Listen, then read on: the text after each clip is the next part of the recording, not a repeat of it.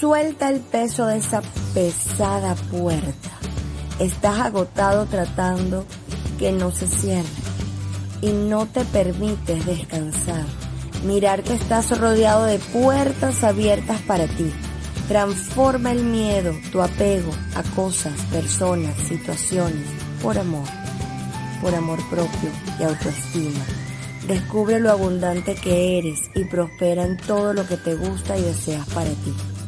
Posiblemente con rostros nuevos, otros lugares, otras cosas, pero más hermosas, diferentes, colmadas de amor, paz y gratitud. La tranquilidad, la plenitud no tienen precio, ni se negocian. Ábrete a recibir porque Dios está siempre dispuesto a darte.